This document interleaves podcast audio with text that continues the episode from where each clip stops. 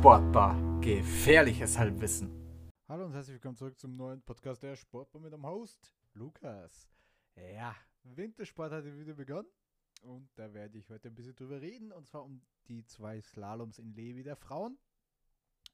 Äh, kurzer Disclaimer, ich weiß, die Saison hat schon in Sölden angefangen, aber ich war äh, zu dieser Woche krank und es ist zu spät, da noch eine Review für mich äh, nach meiner Ansicht nach ist es zu spät, darüber eine Review zu machen. So. ähm, auf jeden Fall äh, war es in Levi wieder ziemlich, ziemlich spannend. Ich, ich, ich fand es einfach wieder geil. Es, ich fand es einfach wieder geil, Skisport zu erleben. Und wir haben auch ein bisschen was zu reden. Und zwar ja, über, über Gott und die Welt im Skisport. Aber gehen wir rein. Bei den Männern wurde ja wieder alles abgesagt. Der, ähm, nee, der Riesenturlauf wurde abgebrochen nach 38 Läufern wegen zu viel Wind. Und die beiden Abfahrten jetzt in Zermatt wurden auch abgesagt äh, aufgrund des Schlechtwetters. Generell, die Zermatt-Rennen äh, stehen unter einem ganz, ganz schlechten Stern.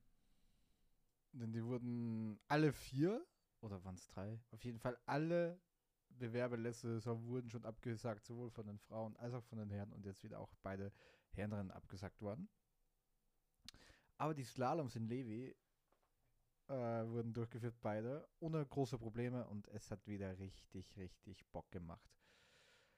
Ja, ähm, ich will anfangen mit dem deutschen Team, denn Lena Dürr holte zweimal ein Podium am Samstag, zweite 1,41 hinter Petra Vlova, die gezeigt hat, okay, die ist richtig am Ab richtig am Abgehen. Und sie wurde auch noch Dritte äh, am Sonntag, also heute, wo ich das aufnehme. Sehr, also eine Banklehnertür.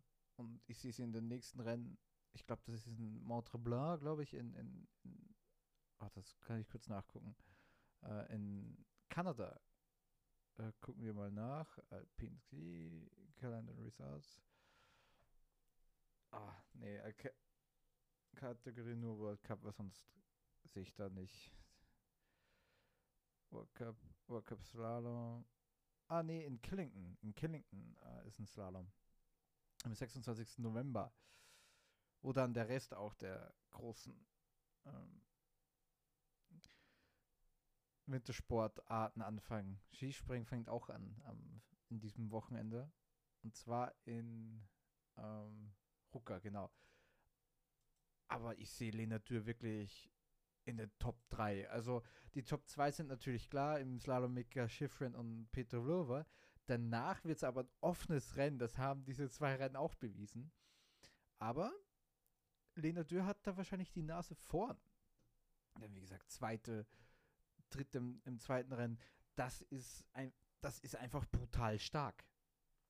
Einmal hinter Schiffren, einmal vor Schiffren. Ähm, Finde ich großartig. Ich gehe dann generell noch äh, mehr über die Platzierungen drauf ein, aber ich will jetzt erstmal über die Mannschaften reden. Und die Deutschen haben auch ähm, zweimal eine zweite Dame in den zweiten Durchgang gebracht. Emma Eicher war es zweimal. Äh, die ist im ersten, du am Samstag im ersten Slalom, im zweiten Durchgang leider ausgeschieden. Im zweiten Durchgang hat sie als 23. Punkte geholt und die Punkte waren wichtig, denn sie, die Startnummern so zwischen 16 und 40 werden, werden ganz hart. Also 16 generell, die Athletinnen von zwischen 16 und 40 sind sich ganz nah beisammen. Da machen sehr, sehr viele Punkte. Emma Eicher hat keine Punkte gemacht und ist von 24 sofort auf 29 gefallen. Jetzt als 23 hat sie wieder gut gepunktet und ich finde, Deutschland hat äh, bei den Frauen im Slalom ein gutes Team beisammen.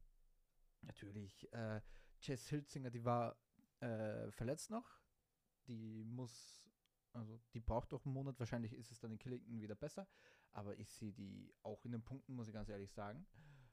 Ähm, die hat äh, rein, rein startnummermäßig nicht so viel verloren. Die wird wahrscheinlich zurückfallen noch ein bisschen.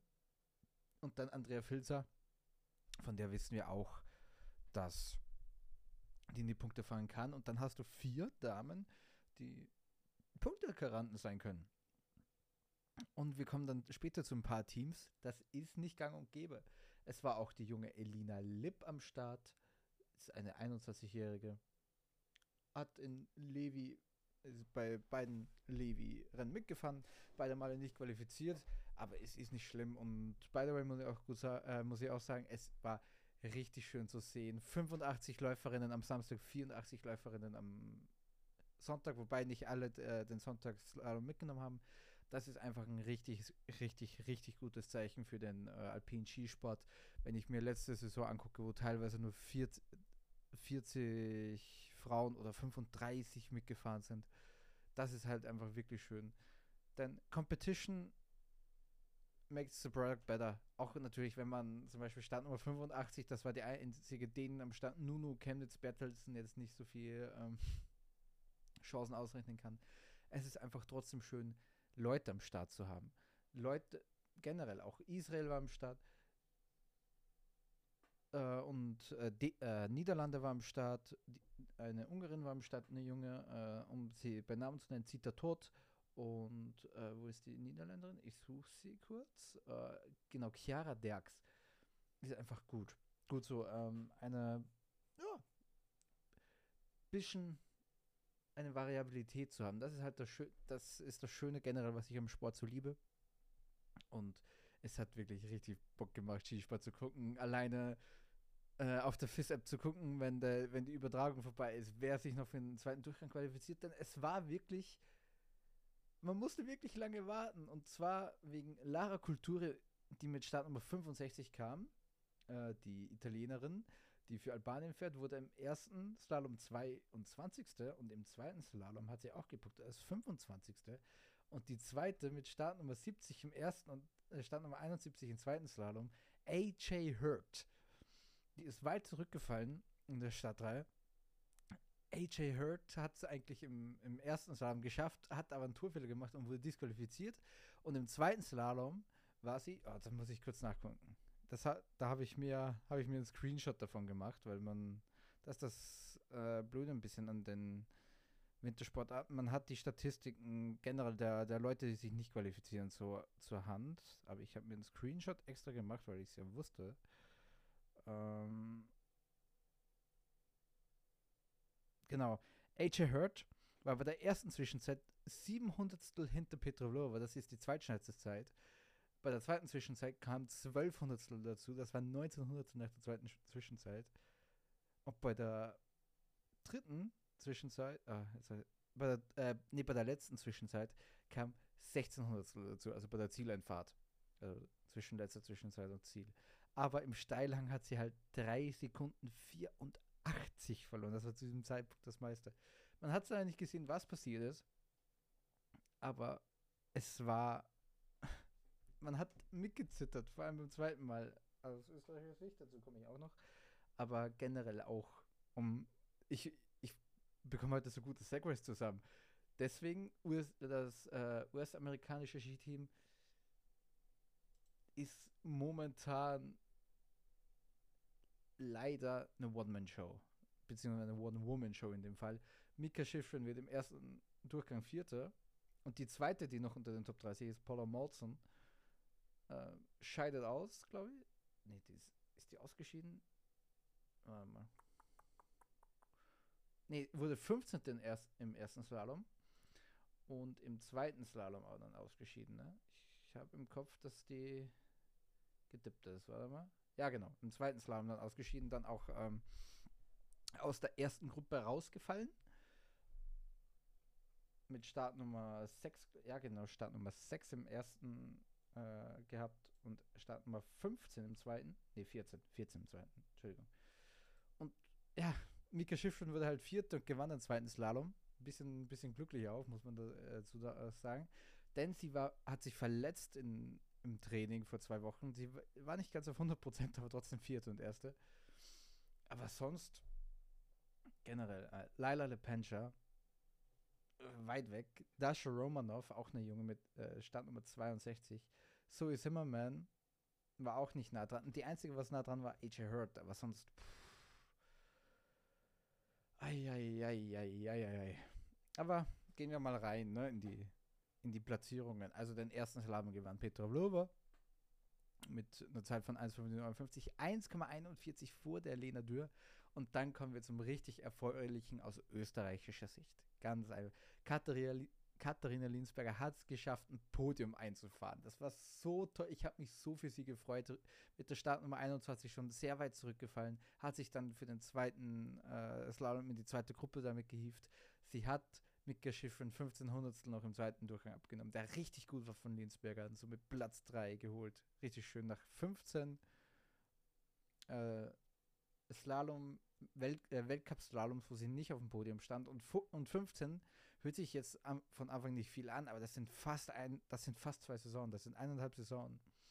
Also Schiffrin dann vierte. Sarah Hector, fünfte, die wirklich auch äh, Nice Crack, die wirklich auch zeigt, dass sie langsam eine Slalomform bekommt. Ellie Nallmeier auch sechste äh, mit der Startnummer 18 ist sie auch nach vorne gerückt, ist jetzt in der zweiten Startgruppe. Ganz erfreulich, die so lange erkämpfte Melanie Maillard auf Rang 7. Die beste Schweizerin, ein bisschen überraschend, die beste Schweizerin, war ein bisschen enttäuschendes Wochenende für die Eidgenossen. Aber trotzdem immer noch, also für Melanie Maillard ist es ein ries, riesen, riesen Schritt nach vorne. Auch ein Riesenschritt nach vorne ist es für Katharina Huber, die wurde Achte. Hat mich auch riesig gefreut für sie, hat ihr bestes Weltcup-Ergebnis eingestellt. Das war auch ein achter Platz in Levi vor vier Jahren. Und sie war auch drauf und dran, mit der Startnummer rauszufallen aus den 30 und hat sich somit gefangen. Ähm, die beiden starken Kroatinnen, Srinka Jutic und Leona Popovic auf 9 und 10, bleiben auch so in ihren Starkgruppen. Also Jutic in der zweiten Starkgruppe und Lena Popo, Leona Popovic, Entschuldigung, in der ersten. Marie-Therese Dwiberg, die beste Norwegerin auf Rang 11 mit Startnummer 25, auch ein bisschen überraschend, dass sie, ja, die Norwegerinnen, da kommt ein neuer Stern zum Vorschein. Da ist wieder eine durchgebrochen, da reden wir aber beim zweiten ähm, Slalom darüber. Wendy Holden auf Rang 12, für sie war es kein gutes Wochenende, aber für eine, die es gut, ein gutes Wochenende war, Katharina Gallhuber auf Rang 13 gefahren. Hat mich riesig gefreut für Kelly, so wie sie genannt wird, von den äh, ja, von ihren Kolleginnen. Einfach nach 600 Tagen äh, Weltcup Verzicht, nee. Ja, also nach 600 Tagen ohne Weltcup-Start das erste Rennen und sie hat gesagt, sie hat sich erst vor einer Woche wieder zugetraut, frech zu fahren. Toller 13. Platz, war, glaube ich, sogar in den Top 10 nach dem ersten Durchgang. Richtig, richtig gut, hat sich richtig gefreut, hat geweint beim, äh, beim Interview und ich habe fast mitgeweint. Martina Dubowska, 14. Paula Molson, wie gesagt, 15. Katharina Truppe, auch gute 16. hat gepasst. Und jetzt kommen wir zu einem der beiden Sorgenkinder im Slalom. Und das ist Italien. Martina Petalini wurde die best, war die beste Italienerin als 17. Kam aber mit Startnummer 45. Und die erste Italienerin kam mit Startnummer 31. Das war Marta Rossetti, der hat sich nicht qualifiziert. Und generell, also hier im, im ersten Slalom gab es noch eine erfreuliche Nachricht für die Italienerinnen. Lara de Amea mit äh, Startnummer 34 hat sich noch auf 26 gehievt. Aber das waren die einzigen zwei Punkte an diesem Samstag.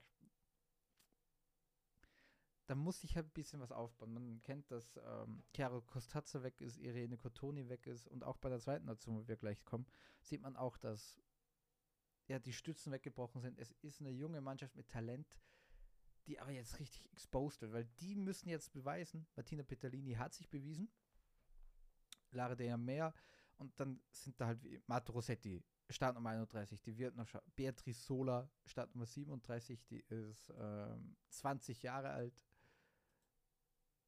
Dann gibt es auch noch Emilia Mondinelli ist äh, am Start gewesen, das ist eine 19-Jährige.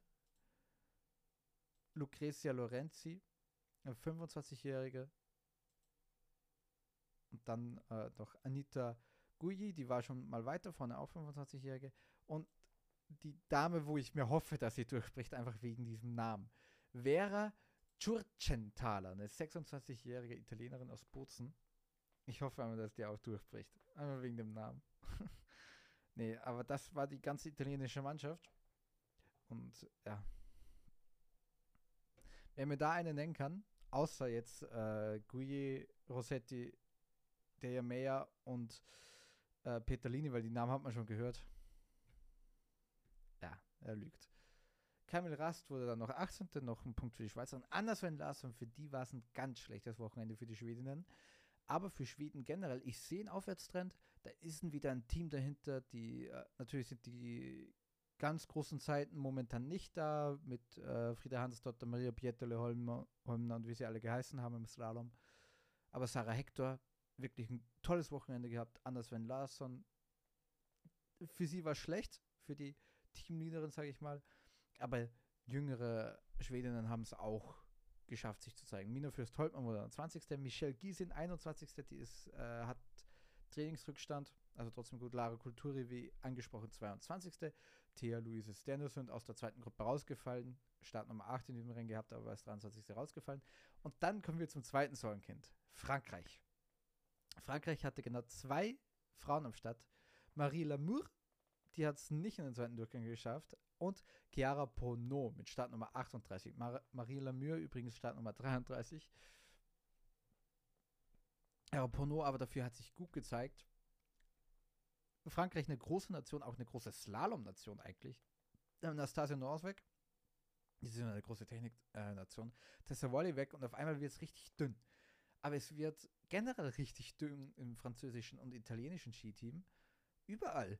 Denn bei den Herren, ich habe Dominik Paris, Matthias Kasse und Christoph Innerhofer sind immer noch drei Speed-Asse, die sie haben.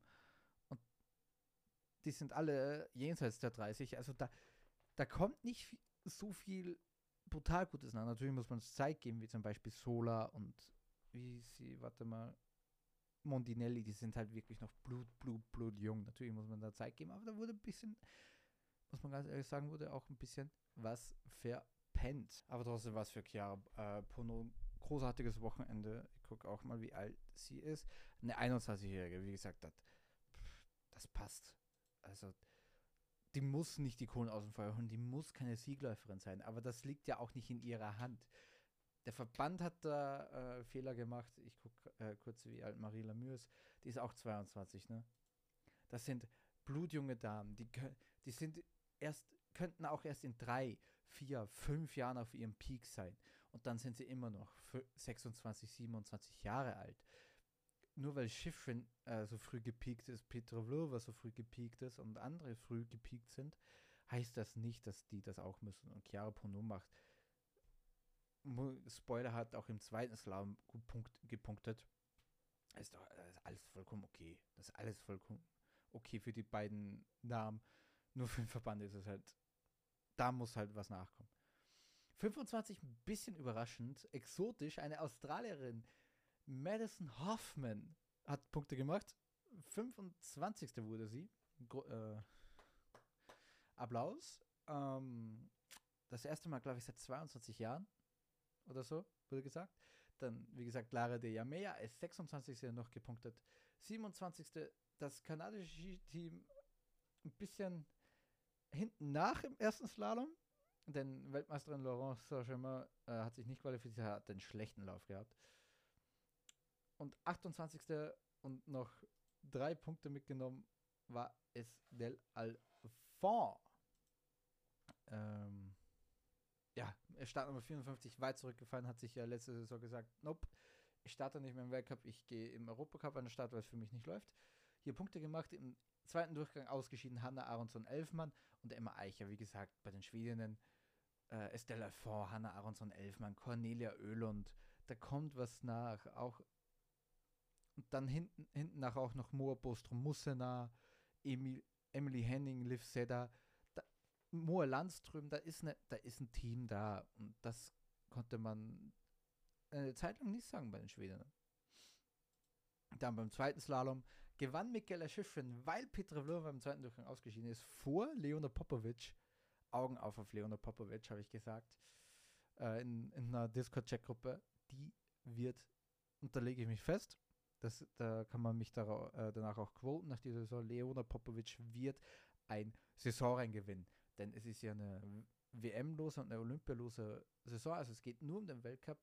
Man kann sich nur auf den Weltcup konzentrieren und ich glaube, dass Leona Popovic sich da einen rausholt. Und dritter Platz wieder großartig Lena Dürr Vierte Sarah Hector, wie gesagt, Slalom funktioniert. Der funktioniert einfach. Mina Fürst Holtmann, toller fünfter Platz. Und dann gab es die Resurrection des kanadischen Skiteams, die ja, das kanadische Skiteam ist für mich ja eines wirklich der absolut sympathischsten. Die fahren einfach nur Crowdfunding, also da, denen wird nichts finanziert.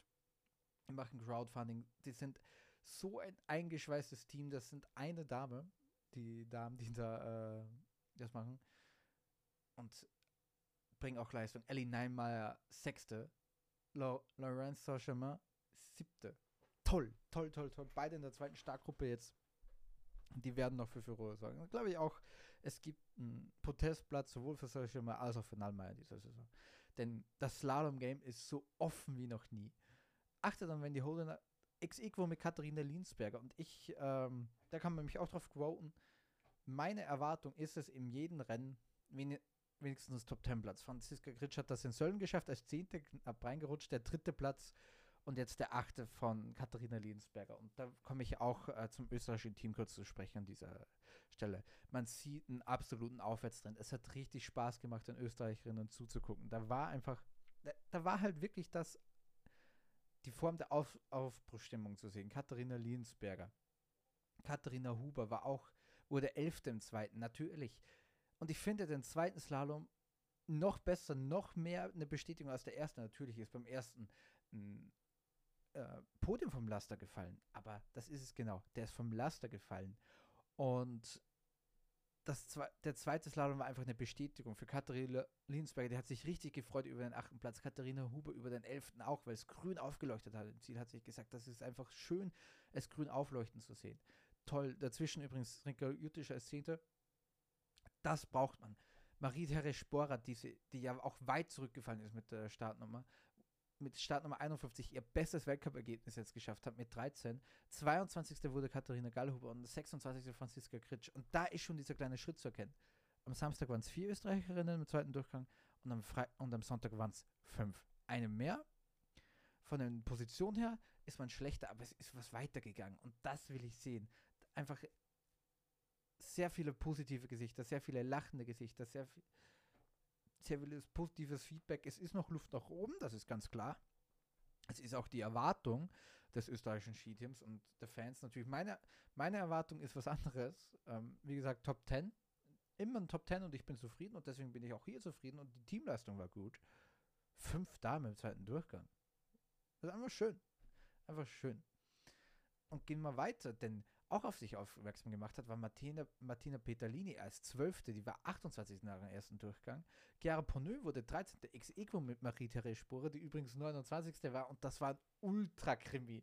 Das war ein Ultra-Krimi, weil ich, nach ihr kamen halt noch drei. Estelle Alphon, Lara Kulturi und AJ Hurd. Und ich dachte, ja, irgend, es, wie ich das Glück der Österreicherin kenne, wird da noch trotzdem noch eine reinrutschen. Aber sie hat es geschafft und hat sich auch belohnt, ist aus allen Kadern rausgeworfen worden. Und da muss ich sagen, ÖFB, äh, ÖFB sage ich schon, äh, macht er gewonnen. ÖSV, schämt euch, schämt euch, schämt euch, Leute aus den so aus den Kadern zu werfen. Marie Spor hat lange mit Depressionen danach zu kämpfen gehabt, hat sich das selber finanziert und hat ein brutal, brutal tolles Ergebnis gemacht. Ihr bestes Weltcup-Ergebnis. Das war vor ein 16. Platz in Levi, jetzt ein 13. Platz. Herzlichen, herzlichen Glückwunsch an Marie Sporer und schämt euch ÖSV, schämt euch. Michel Giesin dann 15. Wie gesagt, für die Schweizerinnen ein bisschen schwieriges Wochenende. 16. Martina Dubowska und jetzt kommen wir zum ganz äh, interessanten Namen und das ist die 17 platzierte Bianca Backe-Westhoff. Das ist diese neue Norwegerin, 22 Jahre jung und ich glaube, Startnummer 50, da wird es weit nach vorne gehen. Die wird, glaube ich, vielleicht an der zweiten Startgruppe kratzen am Ende dieser Saison. Das ist zwar wild, das ist wirklich ein Hot, Hot, Hot Take, aber ich bei Norwegerinnen, die durch, bei Norwegerinnen und Norwegern, die durchbrechen, hat man in den letzten Jahren einen Trend gesehen, dass das, dass das genau nicht nur das ist, ein Trend, sondern wirklich, äh, da hat es Hand und Fuß. 18. Anna Putzig für die Slowenien auch ein schwieriges Wochenende. Andreas Locker auch zweimal nicht qualifiziert. Camille Rast 19. Estelle Alfort ex equo 19. Nicole Gut oder Gut, die heißt halt G-Doppel-O-D, also man das Englische für gut, das englische Wort für gut. Also man würde es automatisch good aussprechen, aber sie heißt gut. hat sich sehr gefreut. Der, der erste Slalom war richtig, richtig, richtig verkorkst. Im zweiten hier gut gepunktet. Katharina Gallhuber, wie gesagt, 22. völlig im Rahmen. 23. Emma Eicher, 24. Theo Luis Janesund, 25. Lara Kulturi, 26. Franziska Kritsch. Nach dem Ausfall ähm, äh, am Vortag. Wichtige Punkte: 27. Cornelia Oehlund, 28. Melanie Meyer und zum ersten Mal im Slalom seit, glaube ich, 20 Jahren Charlotte Ling aus Liechtenstein mit den Punkten. Also für Liechtenstein, nicht für Charlotte.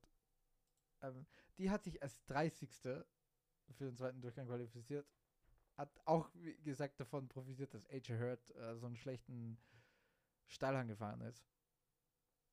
Die 24-Jährige mit den ersten Punkten in ihrer Weltcup-Karriere. Glückwunsch. Ja, genau. Ich wollte ähm, noch die restlichen äh, Schweizerinnen und Österreicherinnen aufzählen, die es nicht geschafft haben, die auch noch dabei waren. Für Österreich war auch noch Stephanie Brunn am Start, die hat sich zweimal nicht qualifiziert. Lisa Hörhager, die Junge, hat sich auch nicht äh, einmal nicht qualifiziert und einmal ausgeschieden und Nina Astner. Die haben sich, also Nina Astner, Lisa Hörhager und ähm, Marisa Resporer haben sich in der internen Qualifikation durchgesetzt. Und bei den Schweizerinnen waren noch am Start Elena Stoffel, ähm, runterscrollen, Janine Mechler, das ist eine 18-Jährige, die wird 19 im Dezember, eine ganz, ganz junge, und Lorina Zelger, 24-Jährige. Und ja, das war eigentlich im Großen und Ganzen. Habe ich irgendwie auf 22 Minuten, äh, nee, auf 26 Minuten gestreckt bekommen. Es macht einfach Spaß.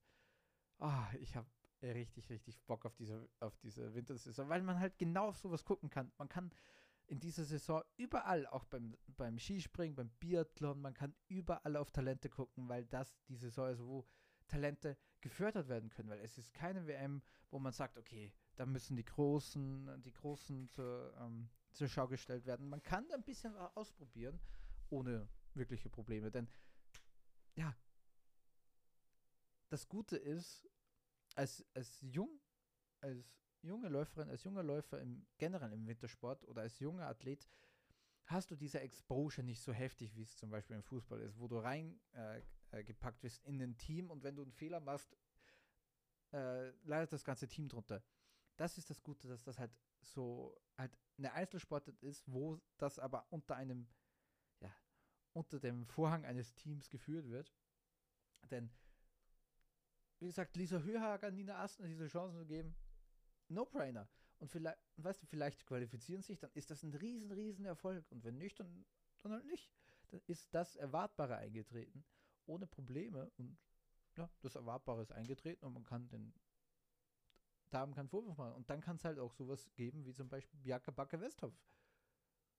Eine junge Läuferin, die man Chancen gibt und dann wird sie und dann kommt sie in die Punkte. Und das kann in Österreich auch gut passieren. Deswegen finde ich es unglaublich interessant. Und ich freue mich schon, welche neuen jungen Damen von allen Nationen oder und jungen Herren äh, durchbrechen oder generell auf sich aufmerksam machen in den Speed-Disziplinen und in den anderen Sportarten dieser Welt. Dann bedanke ich mich wieder recht herzlich fürs Zuhören. Bald kommt auch der Bundesliga-Rückblick. Da werden ich und Sake wieder viel zu sagen haben. Warum Sake hier nicht dabei ist, er ist kein Wintersport-Geek. Ganz einfach. Ich bin einer, deswegen mache ich es natürlich wieder. Oh, geil. Geil, geil, geil. Vorfreude. Bis dann und ciao.